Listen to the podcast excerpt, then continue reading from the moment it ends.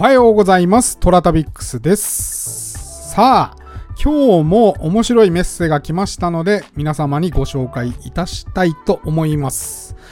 えー、和江さんから、えー寒いのでステイホーム、朝からラジオ聞きっぱなし、今木炭車の話、私幼少の右り、家は燃料省、その焚き木、かっこ、過去巻きも作ってました。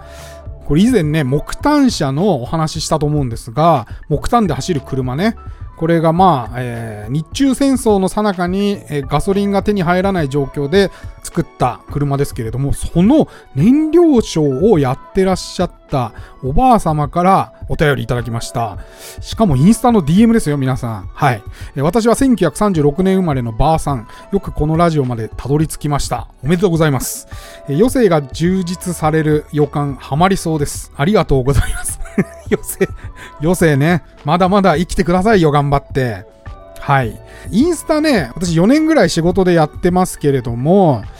やっぱね、インスタにしろ他の SNS もそうですけれども、年齢高めの方もね、結構使ってますよね。足が悪くなっちゃってね、地元に帰れなくなっちゃったんだけれども、トラタビックスさんの写真で、えー今地元がどうなってるかっていうことを見ることができました。ありがとうございますとか、えーそういうね、お便りをね、たまにいただくんですよ。年配の方から。インスタもね、人の役に立つことがあるなと思って、私は続けてるんですけれども、やっぱね、うん、おじいちゃんおばあちゃんもね、インスタやってる方いらっしゃって、面白いですよね。みんなにね、もっともっとやってほしいなと思います。和江さんも頑張って、100歳、120歳まで生きてくださいよ。私も頑張っていきますから。はい。それまでね、頑張って毎日更新しますよ。そんなネタが持つか分かりませんので、皆さんこうやってね、話すネタをね、提供してくれると非常にありがたいです。何でも言ってくださいね。はい。てなわけで、この番組はフォロワー30万人、日本全国を旅するインスタグラマー、トラタビックスが、懐かしい街並みをご紹介したり、旅のよもやま話をすることで、奥様の心の悩みを解決する番組でございますよ。てなわけで、私は今、自宅で録音に勤しんでおります。やっぱ自宅の方が落ち着いて撮れるからいいですよね。うん。毎朝7時に更新、私のインスタトラタビックス。今朝の1枚ですけれども、今朝はもう皆さん大好き、出雲大社でございますよ。なんか出雲大社ね、何回か投稿してるんですけど、なんかいいねが3万ついたりして、何事やと。何事ぞって思ったりしました。出雲大社の参道の脇っちょにですね、入り口の近くに竹野屋さんっていう宿屋さんがありまして、えーこの時はそこに泊まったんですけれども、まあ、なかなか渋くていい宿屋ですよ。うん、また泊まりたいなと思いました。宿屋に入ったらね、階段のところにね、竹内まりやさんのアルバムがポンと置いてありまして、ついたてがあって、立ち入り禁止みたいになってる階段のところに、えー竹内まりやさんのアルバムが飾られてまして、なんだこれと思ったら、後で分かったんですけど、竹内まりやさんの実家なんですよね、そこ。あの、食堂のおばあちゃんが教えてくれました。さて、ここでですね、まあ、出雲大社に泊まるなら、えーここは気をつけた方がいいよっていうポイントをご紹介しておきましょう。出雲大社の参道はですね、実は17時ぐらいに全部閉まっちゃいます、お店。出雲大社の参道って実は、えーそこに住まわれて商売されてる方っていうのはほとんどいらっしゃらないらしくてですね皆様外部から出雲大社にまあの参道に出勤してきてお店をやって17時になったら帰っちゃうっていうことになってるらしいんですよ私もですねその竹内まりやさんの実家の竹野屋さんに泊まったんですがくしくもご飯をつけてなかったんですよ。夜ご飯食べに行こうと思って出たら真っ暗で、参道が。あちゃーって、あちゃーってなって、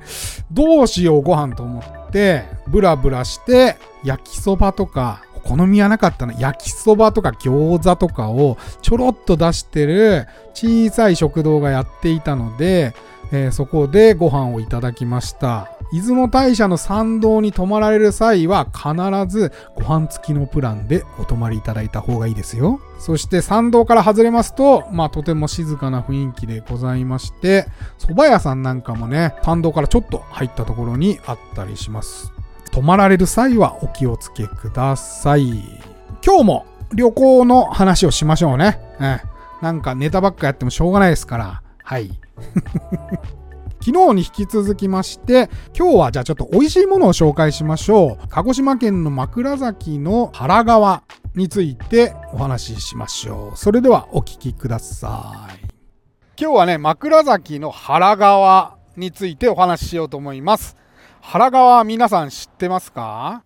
枕崎がどこかと申しますと、鹿児島県の最南端というか一番端っこにある駅ですね。枕崎駅。うん、それ以降もう電車が走っていないので、一番最後の駅になるんですけれども、枕崎駅。場所はというとですね、もう鹿児島市内よりも南に南にどんどん下っていきまして、東と西にね、鹿児島って分かれてると思うんですけども、本当西側の本当先っちょの方に枕崎はあります。はい。こちらはですね、カツオのね、量が非常に有名でございまして、カツオがたくさん取れるということで、もしかしたら聞いたことあるかもしれませんけれども、枕崎のね、カツオ節っていうのは非常に有名でございます。原川に戻りましょう。枕崎の原川と言いますと、このカツオと関連しております。要はね、カツオ節を作るときに、カツオの、いわゆる、まあ、マグロでいうトロの部分っていうのは、まあ、取ってしまうんですね。カツオって足が速いですから、油の多い部分は日持ちもしないということで、要は枕崎市内で、ま、消費される、主に消費されてるものになるんですよ。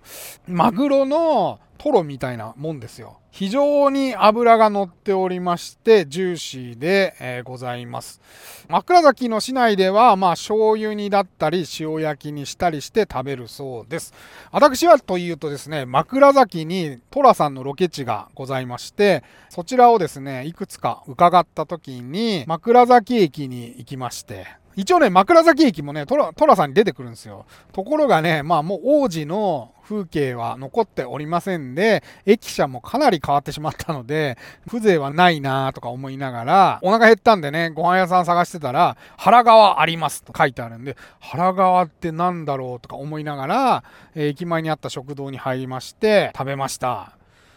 いやー、これがね、うまい。あの、パリパリっと表面はしてるんだけれども、一回ね、しゃぶりつくとね、じゅわーっとこうね、美味しい油が中から出てきまして、魚でもね、あんなに、えー、油が乗っていて、しかもその油が結構美味しかったので、ああ、こんな美味しいものがあるんだと。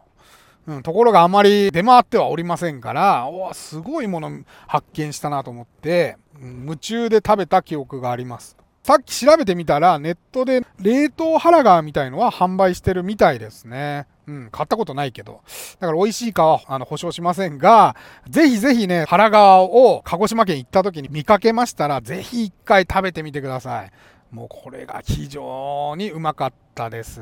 あ、ちなみにね、腹側っつっても腹の皮のことじゃないですから、はい。というわけで今日は、えー、鹿児島県枕崎の原川についてお話ししました。